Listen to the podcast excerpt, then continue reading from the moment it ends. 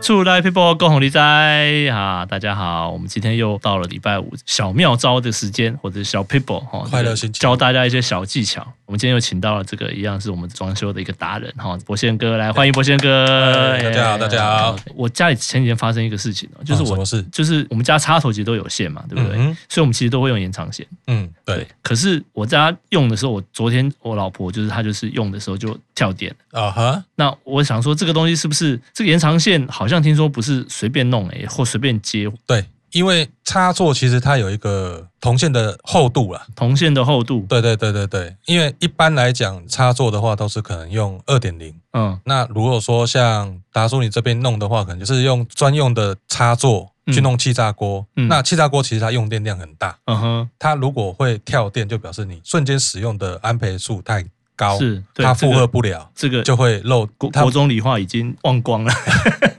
它就是会有一个就是安全机制，是你只要使用使用的电量多那大，我要怎么避免这个装？因为后来很麻烦嘛，我还后来去找总总开关重新再把它切回去嘛，对？把它切回去。对啊，再切回去，对，对这个就要回归之前水电师傅怎么帮你装的。嗯哼，第一个，第二个就是说，我们如果真的要用延长线，就尽量去找那个有独立开关的，独立开关，你是说对插座上每一个都有对一，个延？长线插座有独立开关的，嗯会，比是较每一个插座都要有一个独立的，还是每一个插座都要有一个独哦立的每一个。插座都有一个独立的一个开关？这样对对对，这样子会会有什么好处？如果不用电，你把它关掉，它就不会有事啊，嗯哼，这安全性会比较高吗，安全性会更哦高，会比较好。是那有一些新闻上就是什么电线走火啊等等对之类的，那个就是可能就是延长线一直串接，是一直接一直接一直接。嗯哼，那真的比较不建议接啦，只要地面的一般固定的插座，只要接一个嗯延长线就好。哦，那我们家里这个东西啊，它基本上我只知道好像吹风机是很耗电，是不是？就是你刚刚讲占的那个什么瓦数还是什么那个安培数，安培数是什么东西，尽量不要同时用会比较像微波炉、微波炉，水锅炉，哎、你刚刚讲的吹风机嘛，对，吹风机我讲的吹风，对机嘛，